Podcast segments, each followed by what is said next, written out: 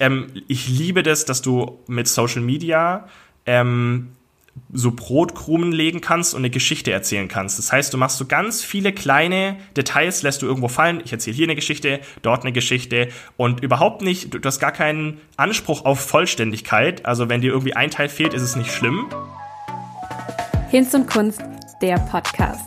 Inspirierende Persönlichkeiten, mutige Selbstständige und spannende Insights. Gespräche und Geschichten, die dich ermutigen, weiterbringen und motivieren, deine Träume zu leben. Mit Katharina Heilung. Ja, herzlich willkommen, Sammy, in dem Hinz und Kunst Podcast. Ich freue mich riesig, dass ich dich als Gesprächspartner heute hier gewinnen konnte. Wir haben uns kennengelernt vor einem Jahr. Ist es schon soweit? Ja, ungefähr, ehrlich gesagt. Ungefähr Ganz grob, ein Jahr. Oder? Genau. Ähm, und genau, ich bin super gespannt auf unser Gespräch heute ähm, und freue mich, dass du dir die Zeit genommen hast. Magst du dich selber zu Beginn einfach mal kurz vorstellen, dass wir so die groben Fakten von dir wissen? Klar, also erstmal äh, freue ich mich auch mega, heute hier zu sein. Ich finde es richtig cool. Ich ähm, verfolge dein äh, Podcast-Projekt schon ein Weilchen. Und ähm, ich bin Sammy, 24 Jahre alt, ähm, seit äh, mittlerweile zwei Jahren selbstständig als Illustrator, Designer, ähm, immer so ein bisschen schwierig, das so auf zwei Worte runterzufassen. Content Creator vielleicht auch ähm, auf Social Media und genau, das ist so mein bisheriger Werdegang. Hast du, was hast du beruflich quasi für eine Berufsausbildung gemacht?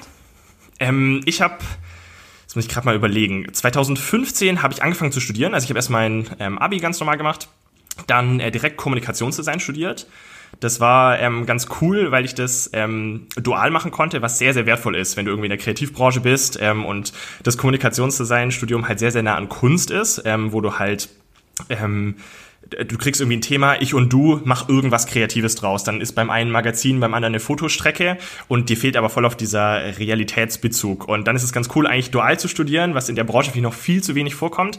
Ähm, und dann auch zu wissen, dass ähm, es irgendwie Frau Müller gibt, die einfach nur neue Visitenkarten haben möchte. Das ist ganz cool. Und ähm, das habe ich dann drei Jahre gemacht, hatte dann meinen Bachelor und habe dann, das war im September 2018, ähm, hab ich, war ich dann fertig und habe dann ähm, so drei Monate mir selber ein bisschen Zeit gegeben, ähm, Illustrieren auch dann nochmal ganz neu für mich entdeckt, so ein bisschen in die Konzeption auch mehr eingetaucht von Illustration, also nicht nur das reine, ähm, ich zeichne einen Apfel oder ich zeichne einen Menschen, sondern so ein mhm. bisschen so eine, so eine Idee probieren einzubauen und habe gemerkt, hey, das funktioniert ja ganz cool eigentlich oder das kommt ganz gut an und habe mich dann ähm, Anfang 2019 ähm, final ähm, selbstständig gemacht. Das heißt, du hast nie in einem richtigen Anstellungs Verhältnis gearbeitet? Das, ja, tatsächlich. Also ich, ich hatte, wenn man duales Studium so ein bisschen, also halb reinziehen möchte, mhm. ein bisschen. Ähm, und zwischen ähm, quasi in den letzten Sommerferien, nachdem ich mein Abi fertig hatte, ähm, war ich quasi, aber das ist ja auch keine richtige Festanstellung, war ich quasi vier Monate ähm, und habe da dann, war dann auch länger angestellt, also während dem Studium noch ähm, ich glaube ein Jahr und habe für die so, so Voice-Over-Sachen eingesprochen und so. Das war dann nochmal was ganz anderes. Aber so, so eine richtige Festanstellung über mehrere Jahre Hast du nicht im Lebenslauf?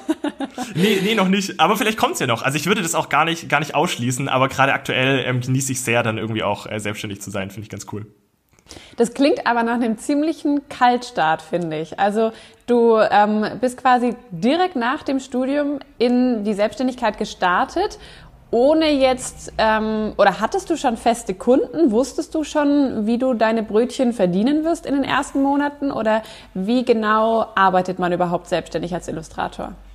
Also ähm, bei mir war das so, dass ich schon während dem Studium eigentlich so, ähm, ich glaube nach nach den ersten ein, zwei Semestern hatte ich so die kleineren Projekte, habe mit Hochzeitseinladungen angefangen, ähm, habe mit ähm, Logos, Visitenkarten angefangen, so diese ganzen äh, Kommunikationsdesigner Starter-Packs äh, verteilt an Freunde, Bekannte, jeder, der da einfach was gebraucht hat und vielleicht auch was gegründet hat oder ähm, da was gebraucht hat. Und ähm, dann hat sich das bei mir so verändert, dass ich irgendwann gesagt habe, okay, ich, ich kann Logo, ich, ich kann irgendwie auch einen Flyer machen, aber eigentlich wäre es viel cooler, diese, diese Welten zu, zu erschaffen und irgendwie wirklich richtig kreativ zu sein. Und ähm, zu dem Zeitpunkt, als ich fertig war mit äh, Studieren, hatte ich tatsächlich keinen einzigen Illustrationskunden. Ähm, als ich fertig war mit, mit, mit dem Studium, ging das äh, so, dass ich ähm, auch gar nicht wusste, wie, in welchem Verhältnis steht es. Also ich wusste ungefähr, wie viel verdienen Leute mit einem Logo Dadurch, dass ich dann auch drei Jahre nebenher in der Agentur gearbeitet habe, hatte ich auch schon ein grobes Gefühl, wie die abrechnen, was es da ähm, im Groben für Preise gibt. Aber das war für mich trotzdem noch ganz neu, wie verhält sich das jetzt mit einer Illustration, eine große, mhm. eine kleine, äh, ein Wimmelbild, eine, was Einzelnes, wie viel kann man dafür verlangen? Und dann hatte ich das, ähm, das Glück oder einfach auch das richtige Timing vielleicht, ähm, ich habe mich dann bei den Illustratoren beworben in Hamburg ähm, und habe den einfach beworben ist vielleicht fast schon zu viel gesagt. Also ich bin sehr sehr dankbar, dass sie dass sie das als Bewerbung verstanden hatten. Ich habe einfach nur gefragt. Das ist eine Agentur, das kann man sich so ein bisschen vorstellen wie ein Musiklabel für Illustratoren. Das heißt, mhm. ähm, das ist ein das ist ein Netzwerk. Ähm, und äh, da, dort sitzen Agentinnen, das ist ein super liebes Team. Und ähm, bei allem, was so Nutzungsrechte angeht, bei Verhandlungen, aber zum Beispiel auch am Anfang, jetzt für mich als, als ganz neuer Artist war das spannend, ähm, bei Akquise zum Beispiel zu helfen. Also die haben natürlich schon Firmen, mit denen die arbeiten, auch die, das sind die größten in Deutschland, äh, die gibt's auch international, das heißt, man ist da direkt irgendwie wird in so einen Topf reingeworfen. Und ähm, da habe ich einfach mein Instagram hingeschickt und mein, meine Webseite. Und die meinen so, ja cool, mach mal. Und ich so, äh, bitte, ich habe eigentlich nur gefragt, wie man sich bewirbt, aber cool. Und dann hatten wir ein Gespräch, das hat gleich voll äh, gut gematcht, ähm, wir waren voll begeistert. Und dann haben wir das so zusammen quasi Step by Step ähm, aufgebaut. Das heißt, diese Agentur, die Illustratoren helfen dir, an Kunden zu kommen? Oder wie genau funktioniert das? Wer sind letztlich eigentlich deine Kunden? Was sind es für Kunden, die deine Illustration brauchen? Mhm. Also ähm, am Anfang auf jeden Fall. Also irgendwann ist es natürlich das Ziel, dass man selber irgendwie vielleicht einen etablierteren Namen hat oder dass man ähm, einfach auch eigene Kunden akquiriert. Ich finde das super wichtig. Also eigene Plattform hat, Instagram oder ähm, eine eigene Webseite oder vielleicht auch ein eigenes Netzwerk aufbaut. Aber gerade mhm. am Anfang stehst du ja vor dieser Hürde und vor dieser Riesenaufgabe und ich, ich wusste nicht mal, wer braucht eigentlich Illustrat Illustration. Also genau das, was du gesagt hast, klar, mit mir war es irgendwie ähm, bewusst, dass es Kinderbücher gibt, die illustriert sind. Ähm, man, wenn man mal so ein Auge drauf wirft, so auf Webseiten, gerade aktuell ist es so, dass sehr, sehr viel und sehr gerne auch mit Illustrationen gearbeitet wird. Ähm, aber ähm, wie man da rankommt oder wie man das wirklich ähm, akquiriert, war mir überhaupt nicht klar. Und ähm, dann, da haben die mir halt sehr, sehr viel geholfen, gerade am Anfang so die ersten Projekte ähm, zu geben, da mal reinzustarten. Ähm, meine eigen oder meine, meine Kunden sind relativ breit gestreut. Das können manchmal Firmen sein, die, weil ich komme eben auch aus diesem Logo Corporate Design, die dann mhm. da auch eine Welt dazu brauchen. Also du hast manchmal einfach ähm, Programme oder Dienstleistungen oder Produkte, die zu schwierig sind, fotografisch darzustellen. Also zum Beispiel mhm. technische Prozesse oder ähm, ja auch manchmal Dienstleistungen so im, im, im Servicebereich, so wo es einfach sehr, sehr schwer ist, das irgendwie in einem Foto auszudrücken und dann helfen solche Zeichnungen. Oder ähm, stylische Brands, die zum Beispiel Lust haben, das zu ihrer, ähm, ja, zu ihrem Image irgendwie werden zu lassen oder die Produktverpackungen cool gestalten wollen. Es können aber auch Magazine sein. Ähm, das waren auch meine ersten Kunden. Ähm, gerade weil bei mir auch vielleicht so ein bisschen dieses Konzeptionelle ähm, auch noch da ist oder die Idee da ist, die es dann auf ihr Cover drucken oder die ähm, dann zu einem Artikel eine bestimmte Idee brauchen, das heißt ein mhm. politischer Artikel oder was Wissenschaftliches oder what else. Also das kann, das kann ganz viel sein. Ähm, und ich überlege gerade, ob ich noch irgendwas vergessen habe. Genau, Webseiten auch ein großer Punkt, ähm, da Dinge zu erklären. Das geht so ein bisschen in den ersten Punkt mit rein. Also überall dort, wo Illustrationen ähm, quasi auftritt. Das sind so meine Kunden. Und kommen die Kunden dann oder äh, sagen die Illustratoren quasi, wir haben jetzt hier eine Anfrage, möchtest du das machen oder äh, läuft es mehr wie eine Dienstleistung ab? Hier, der Kunde äh, macht es bis morgen oder kannst du entscheiden quasi, für wen du arbeiten willst? Also ich kann schon ähm, entscheiden, wir fällen die Entscheidung auch ähm, immer im Team. Also entweder jemand meldet sich direkt bei mir, dann äh, gehe ich quasi zu den Illustratoren. Ähm, es ist so, dass das ähm, aktuell fünf Frauen sind, die das machen, ähm, also echtes äh, Power-Team und ähm, oft spielt sich das dann raus, dass man mit einer gerade zu aktuellen Zeitpunkt vielleicht ein paar mehr Projekte mhm. hat. dann rufe ich sie an und sage, ähm, hey Alexandra, wie schaut's aus? Ähm, guck mal hier, ich habe eine neue Anfrage ähm, und dann besprechen wir das durch, gucken uns an, ähm, ist es interessant, ist es nicht interessant? Das ist so die, die erste Frage. Das filtern wir aber oft, ähm, da wir jetzt auch schon irgendwie so ein bisschen routinierter geworden sind mit der Zeit, filtern wir das auch ähm, selber raus und mhm. gucken, ist es, ist es schon interessant, bevor wir uns melden. Und dann gehen wir drüber, gucken, äh, machen so eine Liste, welche Dinge werden benötigt, wie viel Zeit, so Pi mal Daumen braucht man dafür und dann ähm, je nachdem kommen noch Nutzungsrechte drauf oder geht's noch so ein bisschen in schwierigere Themen. Die gebe ich dann sehr, sehr gerne auch an die Alexandra ab oder an äh, Steffi oder Julia mhm. oder Jana, ähm, die dann sich darum kümmern. Und ähm, genau, das ist so der, der normale Prozess. Und dann geht das Angebot zum finalen, finalen Kunden raus. Also die helfen mir vor allem bei allem Bürokratischen. Okay, und wo ist da quasi der Gewinn für die Illustratoren? Weil es klingt jetzt gerade so total, die helfen mir und die machen das für mich und wunderbar und cool. Aber die wollen ja auch was davon haben. Genau, also es ist so, dass die quasi ähm, in meinem Namen ähm, die, die Rechnung ausschreiben und die und Mahnungen, wenn es anfällt und eben dieses ganze organisatorische machen und dafür auch einen Prozentsatz einfach behalten. Also es ist ähnlich wie ähm, man auf ähm, Management-Basis, ähm, wenn du zum Beispiel auch als Social Media Artist arbeitest, ähm, irgendwie dein Management hast dann eine gewisse Prozentsatz abgibst und so mache ich das auch bei jedem Job, mhm. den wir zusammen machen. Dann gibt's unterschiedliche Kategorien. Ähm, entweder, also wenn jetzt zum Beispiel ähm, meine Mama eine Firma gründen würde, dürfte ich das nur selber machen zum Beispiel. Ähm, oder wenn ähm, dann irgendwie vielleicht auch ein Kunde von mir selber kommt. Oder ähm, wenn zum Beispiel aus meinem eigenen Netzwerk ich jemanden mit reinbringe und so gibt's unterschiedliche Kategorien. Und mhm. wenn die zum Beispiel jemanden akquirieren, ist dann der, der höchste Satz zum Beispiel und dann ähm, teilt man das ähm, zusammen auf. Genau. Okay, spannend. Jetzt hast du gerade noch den Punkt mit den Nutzungsrechten angesprochen. Das würde mich mhm. an der Stelle mal interessieren, weil ich da erst kürzlich mit einer Kollegin quasi es davon hatte und wir beide festgestellt mhm. haben, wir kennen uns da gar nicht so gut aus. Kannst du kurz erklären, ja. ähm, wie werden Nutzungsrechte berechnet und wann fallen die quasi an? Wie ist da, also bei welcher Art von Auftrag ja. ähm, werden Nutzungsrechte verkauft? Ich würde hier gerne direkt den Telefonjoker ziehen und einmal Alexandra anrufen. ähm, also an sich ähm, ist es natürlich genau der Punkt, dass es super schwer, das zu, erstmal zu pauschalisieren. Ähm, aber grundsätzlich ist, glaube ich, der Versuch, ähm, da so die Dienstleistung oder das, was du als, als Creator herstellst, ähm, hat ja für unterschiedliche Leute einen unterschiedlichen Nutzen. Also wenn ich jetzt ähm, zum Beispiel eine Social Media Illustration macht, die eine Marke postet, ähm, hat es natürlich einen anderen ähm, einen anderen Mehrwert für einen Kunden, äh, wie wenn er jetzt zum Beispiel eine deutschlandweite Plakatkampagne macht, Werbespots macht und oder zum Beispiel weltweit das sogar stattfindet.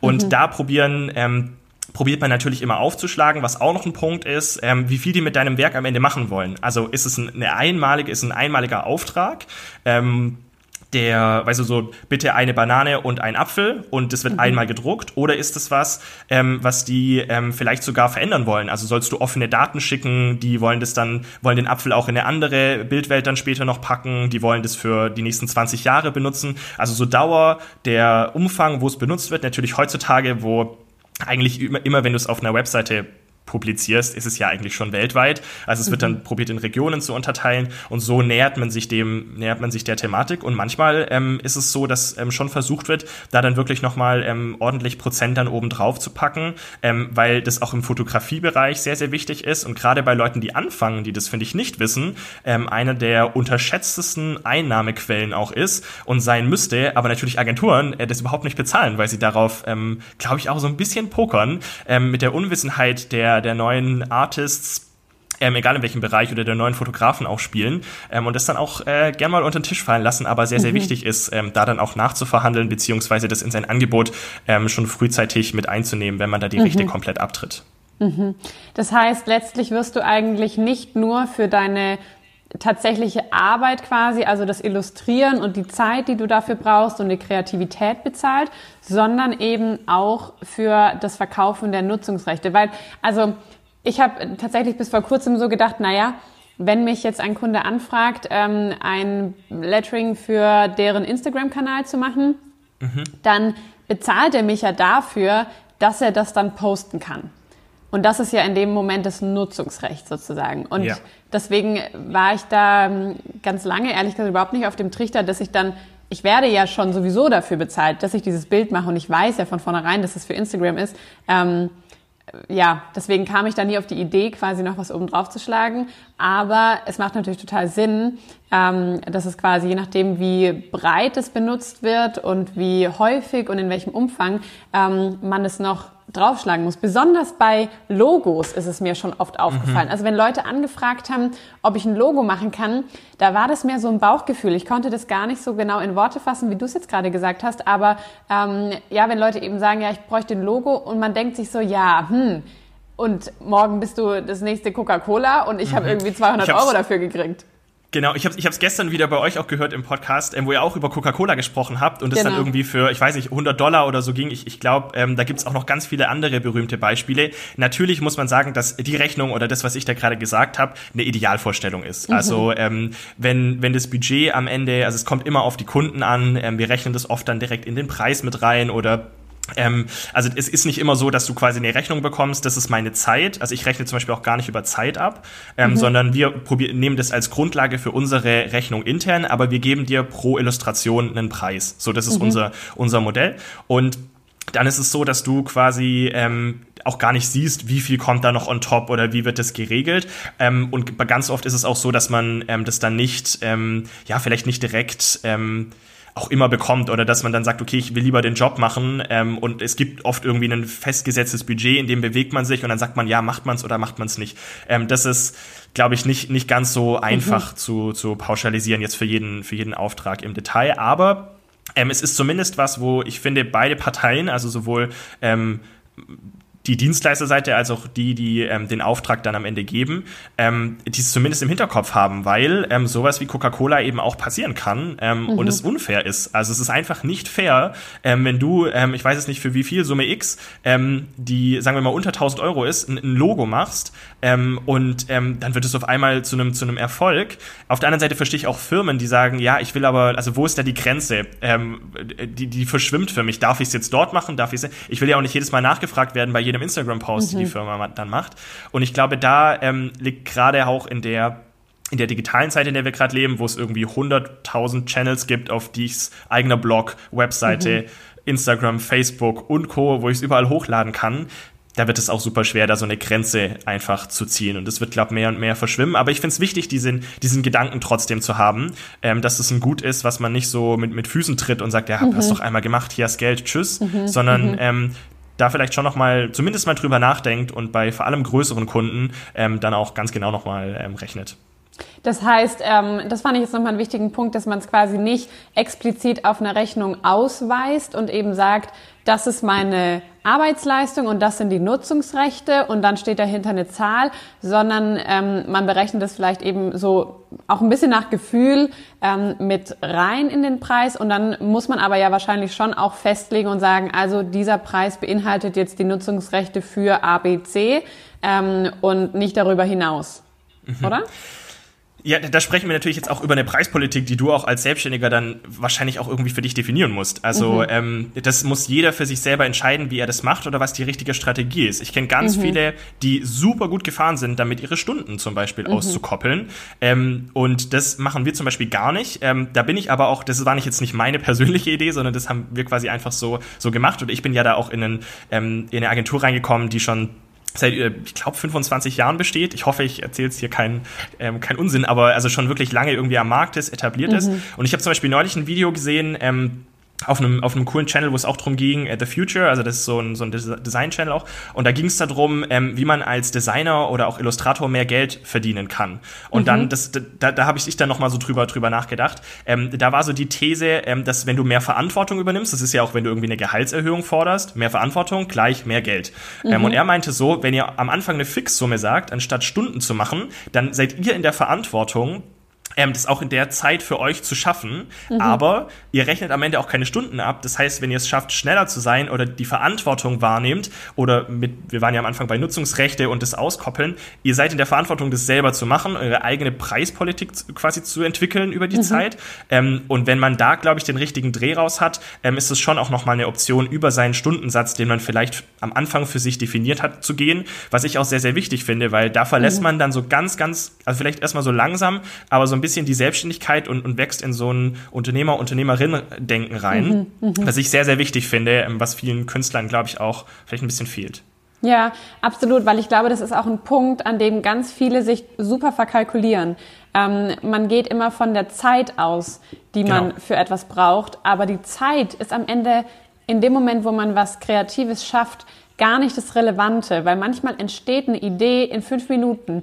Und ich weiß noch, du ja. hast zu mir auch mal gesagt, manche Illustrationen, die sind in zehn Minuten da. Und andere ja. brauchen halt super lang. Und das weiß man ja oft ja. vorher auch nicht. Ähm, und deswegen muss man, glaube ich, echt schaffen, davon wegzukommen, die Zeit abzurechnen, sondern auch den Wert und die Kreativität, die dahinter steckt. Ist natürlich super schwammig, ähm, ja, das irgendwie total. so in, in Zahlen zu fassen. Was ist das jetzt wert? Was ist das dem Kunden wert?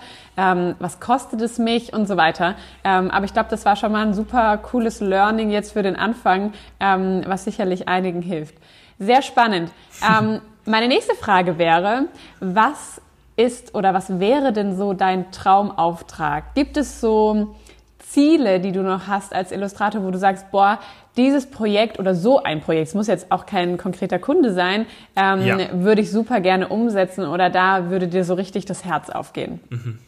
Also die gibt's auf jeden Fall. Und ich glaube, das Traurige ist, glaube ich, wenn man das verliert. Also wenn ich jetzt gesagt hätte, ähm, nee, nee, gibt's nicht mehr, dann, dann könnte ich auch morgen was anderes machen. Also, mhm. ganz, also das ist zumindest meine Meinung. Ich glaube, für, für jeden, der in der Branche macht, da, da spielt Liebe und ähm, die, die Tätigkeit, die man tut, eine sehr, sehr wichtige Rolle.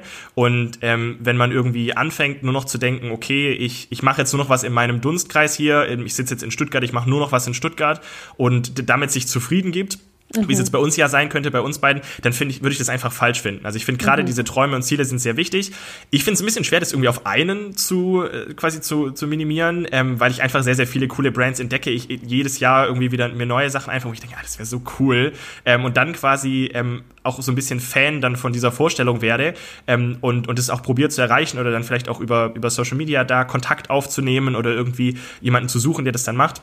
Ich glaube, ähm, was für mich ganz cool wäre, sind so äh, mit Fußballclubs zum Beispiel was zu machen. Ähm, ich, ich keine Ahnung, wie das aussehen könnte, ich weiß es nicht. Aber einfach nur, ich, ich darf das hier gar nicht sagen, aber ich würde, glaube ich, teilweise für meinen Lieblingsfußballverein würde ich auch umsonst was machen. Ähm, das wäre das äh, ganz gefährlich, aber einfach, weil, weil ich das so cool finde. Ansonsten für Musiker, ähm, so gerade so die Deutschrap-Szene im Hip-Hop-Bereich, ähm, irgendwie Sachen zu machen, wäre auch mega nice.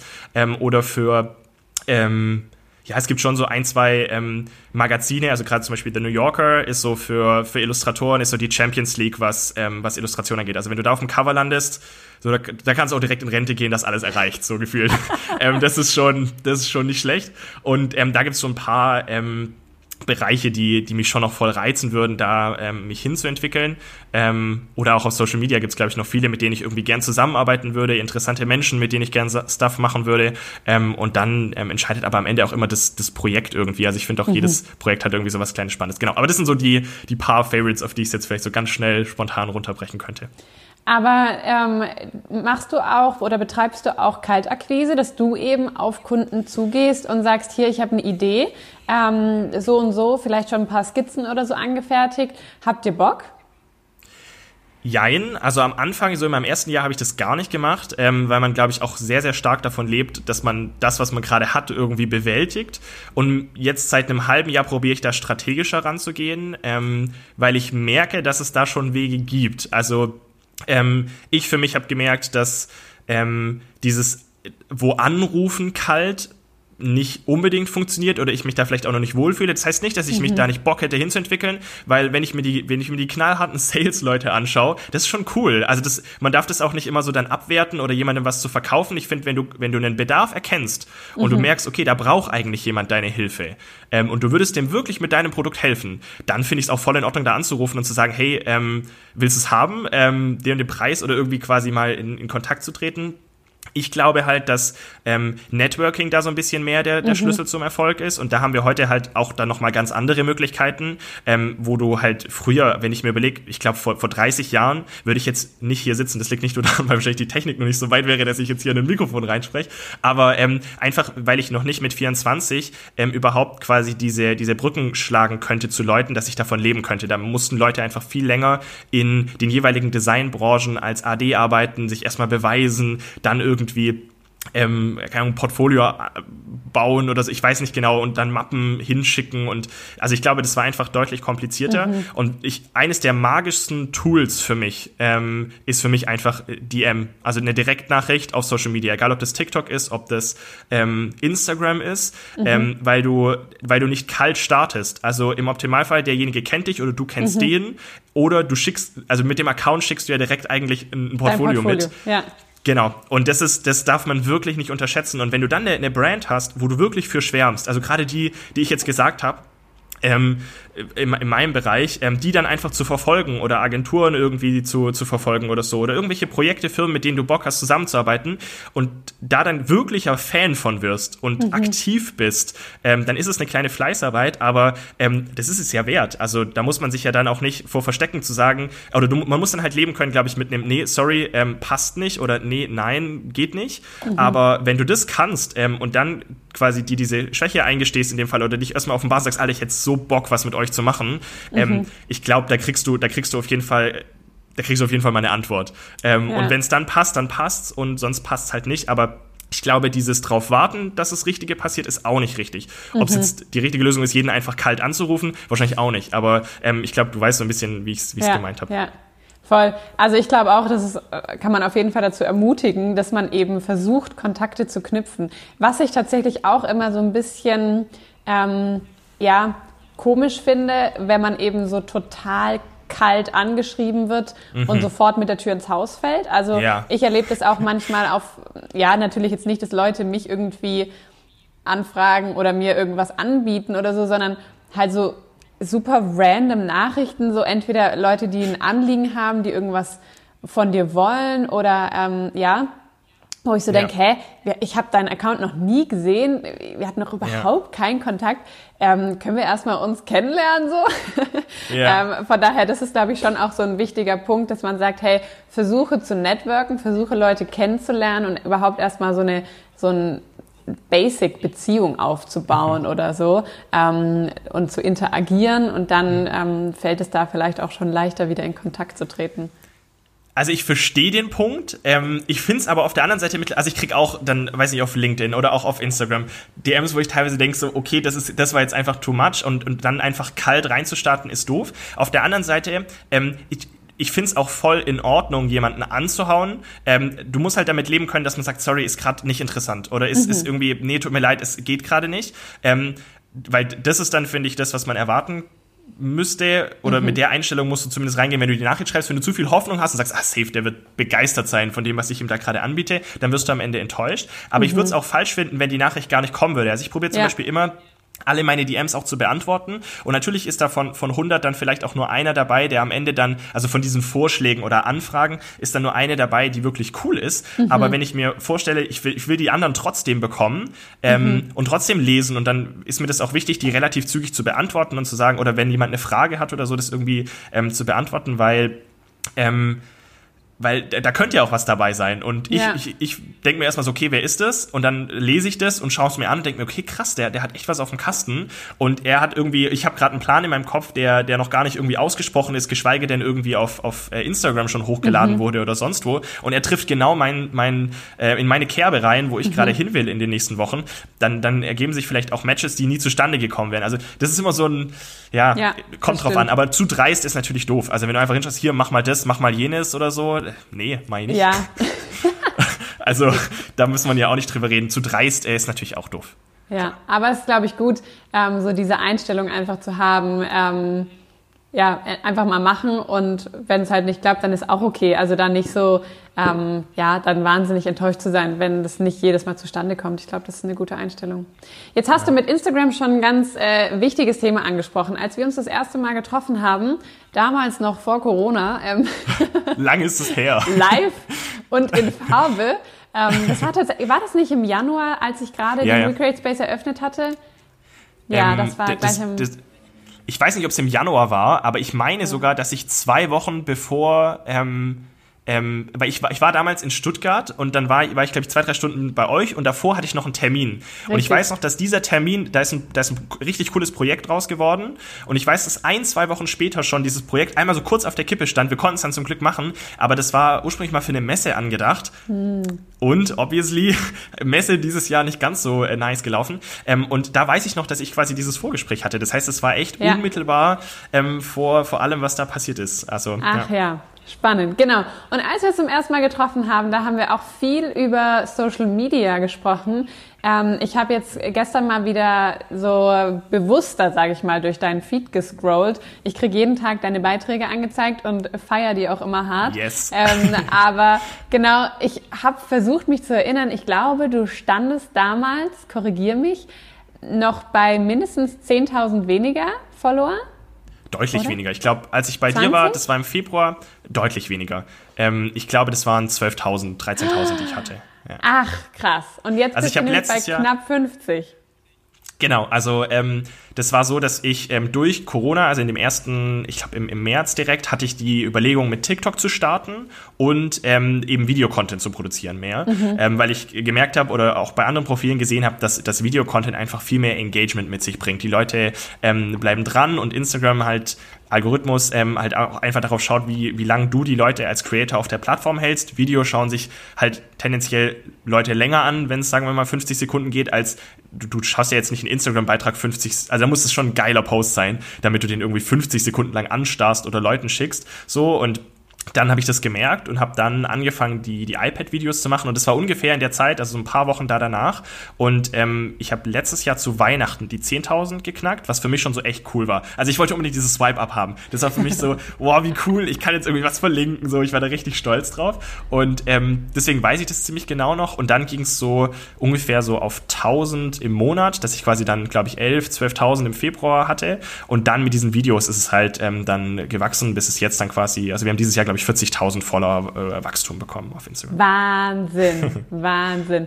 Genau, und du hast dich auch mit diesen ganzen Plattformen ähm, ein bisschen näher beschäftigt und kennst dich da ganz gut aus. Du hast jetzt gerade schon gesagt, du bist auf TikTok aktiv. Ich erinnere mich noch, wie du damals, ich glaube, es war auch Anfang von Corona, mir kurz so eine Sprachnachricht geschickt hast, Katha, yeah. du musst dringend auf TikTok, yeah. das geht so ab und ähm, verpasst es nicht, du musst da unbedingt auch an den Start kommen. Yeah. Ähm, genau. Du bist also auf diesen verschiedenen Plattformen ähm, unterwegs. Erzähl uns mal ein bisschen über deinen Umgang mit Social Media und was da auch so deine Strategie dahinter ist, also wie du die Plattformen für dich einsetzt.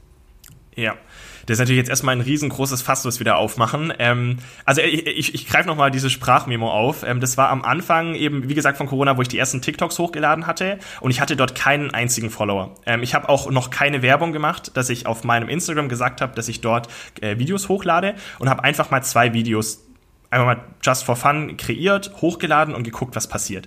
Und das erste Video, ähm, habe ich hochgeladen und in der ersten Stunde haben es irgendwie fünf Leute geguckt. Und ich dachte so, aha, das ist also dieses TikTok, von dem alle erzählen. Mega der Hype, funktioniert ja super. Und ähm, ähm, hab dann, ähm, bin dann, ich weiß ganz genau, ich bin dann ähm, runtergegangen, habe äh, Mittag gegessen ähm, und guck auf mein Handy und auf einmal hat es 400 Views. Und ich dachte mir so, wie bitte? Also ich habe ja keine Follower, also woher kommen die?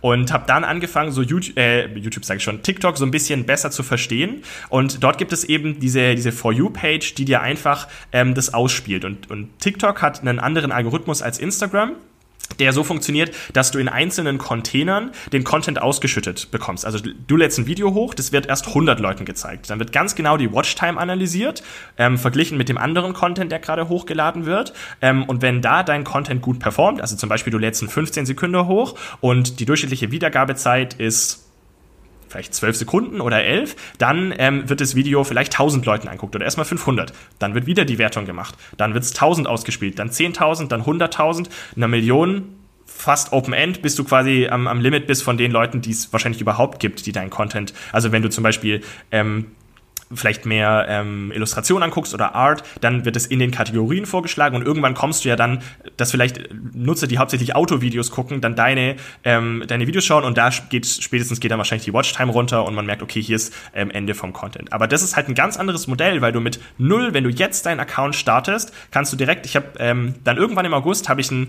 ähm, Video gesehen, wo einer, das ist wirklich auch ein cooles Video, so eine Robbe, die so reinslidet, das gibt's mittlerweile als DM und wieder so direkt zurückslidet, äh, als äh, Meme gibt's das ähm, die so rein und dann war oben drüber stand, ähm, wie ich in meine DMs slide und merke, dass äh, irgendwie und, und, und merke, oh, oh, doofe Situation und wieder rausslide. Und dieses Video ist einfach, ähm, das war das erste Video, was dieser Account hochgeladen hat und hatte 30 Millionen Views. Und da dachte ich mir so, holy moly, das äh, ist schon wild. Ähm, und dann habe ich eben selber mehr Content gemacht. Das zweite Video hat jetzt, glaube ich, auch schon so 30, 40.000 Views bekommen ähm, über die Zeit. Und TikTok ist da halt auch ganz cool. Die, die nehmen deine Videos und es ist nicht wie bei Instagram, dass der Beitrag nach zwei Tagen tot ist, sondern ähm, die, die lassen das immer mal wieder so ein bisschen aufleben und geben dir auch manchmal noch mal eine zweite Chance. Das heißt, es kann sein, ein Video von vor zwei Wochen äh, kriegt auf einmal noch mal 100.000 Views drauf, was halt wirklich ähm, beeindruckend ist im Vergleich zu ähm, anderen Plattformen, Facebook, Instagram, die da halt einfach andere Strategien quasi gehen. Und jetzt bin ich ein bisschen der Frage ausgewichen, was ist meine Social Media Strategie, aber das ist so meine TikTok-Geschichte. Ähm,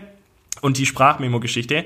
Grundsätzlich, ähm, ich liebe das, dass du mit Social Media ähm, so Brotkrumen legen kannst und eine Geschichte erzählen kannst. Das heißt, du machst so ganz viele kleine Details, lässt du irgendwo fallen. Ich erzähle hier eine Geschichte, dort eine Geschichte und überhaupt nicht, du, hast gar keinen Anspruch auf Vollständigkeit. Also wenn dir irgendwie ein Teil fehlt, ist es nicht schlimm. Ähm, aber du erzählst so deine Geschichte. Und das kann ich auf Instagram jeden Tag machen, wenn ich ein Posting raushau. Das kann ich in meiner Story jeden Tag machen. Und dieses Potenzial und diese Vorstellung quasi immer wieder bei Leuten quasi so Touchpoints zu haben, so, ich glaube, so nennt man es im Marketing, das ist, finde ich, das ist für mich pure mhm. Magie. Also das ist wirklich was, wo ich mir immer wieder denke, krass, auch Nachrichten auf Kommentare einfach direkt zu antworten, auch unter einem TikTok-Video irgendwie alles zu kommentieren, das ist für mich, ähm, wie die Leute dann reagieren, das zu beobachten, ähm, das ist, das ist für mich pure Magie, dass es möglich ist, dann auf einmal mit jemandem in Schweden oder in den USA oder in Indien zu kommunizieren. Das finde ich, finde ich voll bemerkenswert. Mhm. Das heißt, du bist ähm, vor allem auf TikTok und Instagram aktiv, kann man das so sagen? Oder hast genau, du also wir. Plattformen? Also ich habe noch Behance, ähm, das ist dann oder Behance, das ist dann mehr so ein ähm, so ein Designer-Portfolio ähm, von Adobe ähm, würde ich jetzt aber so richtig aktiv auch nicht nennen. Ich probiere da, ich würde gern mehr hochladen, aber das ist so eins. Dann LinkedIn habe ich, ähm, müsste ich aber viel ähm, aktiver machen. Also auch das ist ein richtiger Geheimtipp für jeden, der glaube ich im Business-Kontext unterwegs ist. Eine krasse Plattform, die enorm abgeht gerade. Ähm, einfach auch, weil da der Algorithmus bisschen anders funktioniert. Mhm. Aber meine Fokus-Plattformen sind gerade schon absolut Instagram und TikTok und wir konzepten jetzt gerade ähm, für Ende diesen Jahres noch, also ich hoffe, dass wir da die ersten zwei Uploads noch dieses Jahr packen, ähm, an einem YouTube-Kanal. Das ist für mich auch noch so ein ganz, ganz ähm, entscheidender Baustein, der noch fehlt. Wie viel Zeit verbringst du auf Social Media am Tag? Ja. ähm, ähm, es kommt ein bisschen drauf an, ähm, je nachdem, weil das ist auch nicht jeden, jeden Tag gleich.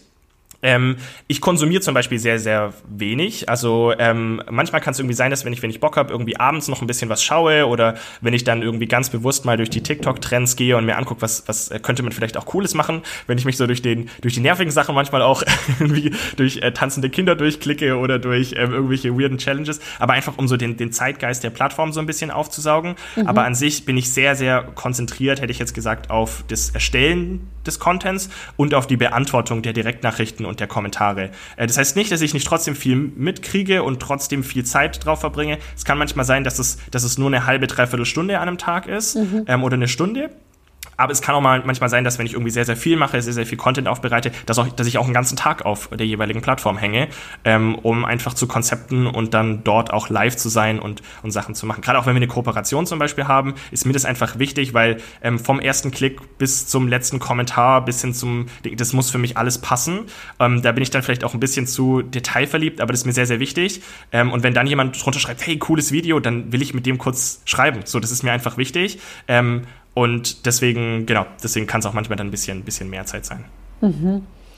Ähm, was sind so für dich die ähm, Vor- und Nachteile jetzt von diesen zwei Plattformen? Weil ich glaube, viele haben noch nicht durchstiegen, wofür TikTok gut ist. Du hast es jetzt gerade schon ja. so erklärt, dass man da eben einen anderen Algorithmus hat und dadurch anders wachsen kann und schneller vielleicht auch wachsen kann.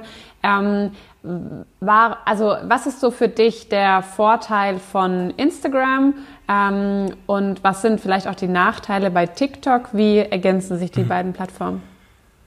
Also ich würde sagen, Instagram ist cool für eine nähere Followerbindung. Du kannst Geschichten erzählen in einem, gerade finde ich auch in der Zeit, wo wir sehr, sehr schnelllebigen Content lieben und konsumieren, eine sehr, sehr praktische Plattform. Stories, ähm, Beiträge irgendwie, du hast aber noch so einen Ort, wo du wirklich eine Gruppe aufbauen kannst. Mhm. TikTok ist halt so ein bisschen Fast-Food-Content. Mhm. Ähm, ist aber auch so, dass wenn du dann vielleicht mehr Zeit reinsteckst, dann auch aus all dem Fast-Food-Content, den es sonst auf der Plattform gibt, auch rausstechen kannst. TikTok hat den Vorteil, ähm, wie gesagt, der Algorithmus. Du kannst was hochladen, es geht komplett viral. Du machst ein Video, du bist einfach ein Star. Ähm, das ist halt, bringt halt sehr, sehr viel Reiz auch mit irgendwie. Ähm, und TikTok ist ein Investment. Also ähm, TikTok hat sich im Jahr ähm, jetzt 2020 erstmal noch enorm verändert, ist enorm viel professioneller geworden. Und wenn wir nochmal so ein Jahr haben auf TikTok, ähm, sind, haben wir genau die, das die gleiche Level an Professionalität, wie wir es auf YouTube oder auf Instagram kennen, auch auf TikTok. Aber mhm. mit dem Unterschied, dass jetzt gerade so ein bisschen ähm, die, ja so ein bisschen die Regeln gemacht werden und jetzt gerade die Reichweite verteilt wird. Das heißt, man wird da, glaube ich, als ähm, äh, was heißt, was heißt Reichweite, Reichweite verteilt oder Investment? Es ist ja wirklich so, dass die Plattform mittlerweile genauso groß ist, glaube ich, oder sogar mehr aktive User hat als Instagram. Das weiß ich jetzt nicht genau, aber ähm, es ist jetzt nicht mehr so, dass wir von einer Plattform sprechen, die irgendwie fünf Prozent der Größe hat von Instagram, mhm. sondern wir reden davon von gleichen Verhältnissen. Ähm, und trotzdem ist es so, dass es dort noch so demokratisch zugeht, was dein Content ist. Und das ist halt ein cooles Gefühl. Nachteile der beiden Plattformen ähm, ist aktuell noch vielleicht bei TikTok ein bisschen die Seriosität. Auch mhm. da, mach geile Inhalte, sei der Erste, der keine oder der seriöse Inhalte macht. Finde raus, wie dieses, wenn du ein 15-Sekunden-Video machst, deine seriösen Inhalte so zu vermitteln. Es gibt auch da mega viele Beispiele. Herr Anwalt zum Beispiel ist eins meiner, mhm. meiner absoluten Favorite-Channels der gibt irgendwie teilweise Jura-Tipps. Der hat letzten November angefangen und hat jetzt ähm, quasi nach einem Jahr 2,6 Millionen Follower. Das ist verrückt. So und ähm, so gibt's ganz viele ähm, coole auch Education-Channels, die dort mhm. sehr sehr wertvolle Arbeit leisten. Ähm, die Tagesschau mega. Also wenn ihr auf TikTok geht, halt muss man halt dem Algorithmus auch ein bisschen beibringen, was man gezeigt bekommen will, weil sonst kriegst du halt random Sachen und das ist mhm. dann halt auch die random Qualität.